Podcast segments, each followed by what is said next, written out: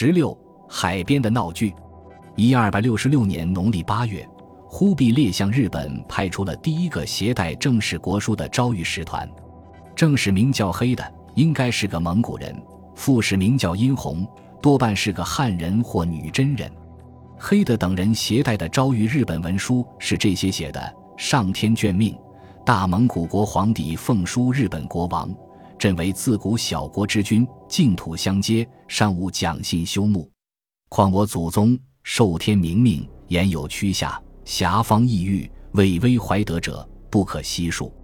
朕即位之初，以高丽无辜之民久淬封敌，即令罢兵还其疆域，反其冒逆。高丽君臣感戴来朝，亦随君臣欢若父子。既亡之君臣亦已知之。高丽，朕之东藩也。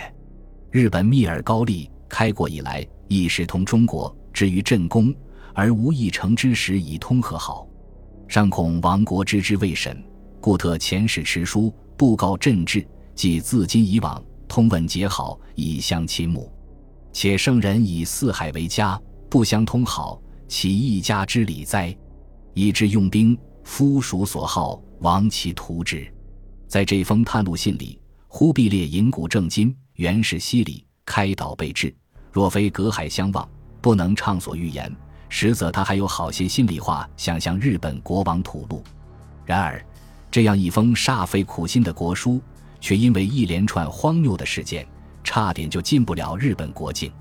原来，忽必烈寄予厚望的黑的殷红使团，当年入冬就顺利抵达高丽，并由高丽国王元宗派了一个叫宋君斐的人陪同出发去日本。一行人一路游山玩水。来到高丽南部海边的巨济县，那天清早，一向平静的海上风云突变。后来，元宗在给忽必烈的报告中渲染说：“遥望对马岛，见大洋万里，风涛簇天。”素来不惯舟船的北方人看见这番景象，无不心惊胆战，想起此去，就算不被大风吹至遥远而陌生的异国海岛，到了对面那个民族顽广之地，也是九死一生。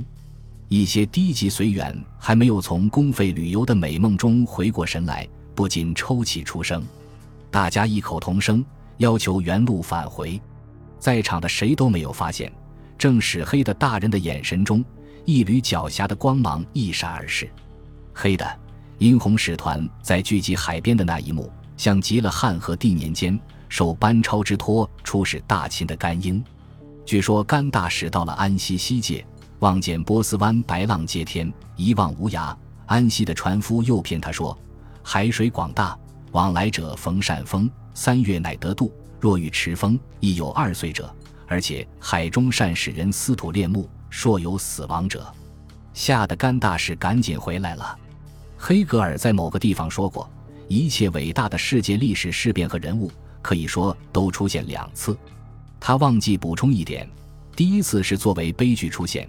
第二次是作为笑剧出现，这是马克思在《路易波拿巴的五月十八日》开篇的第一句话。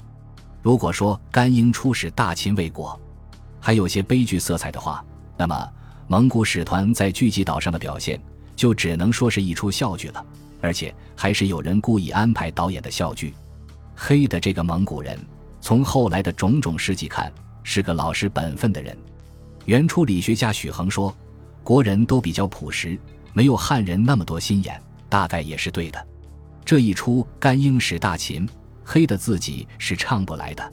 那么这出剧是谁一手策划的呢？此人居然是个高丽人。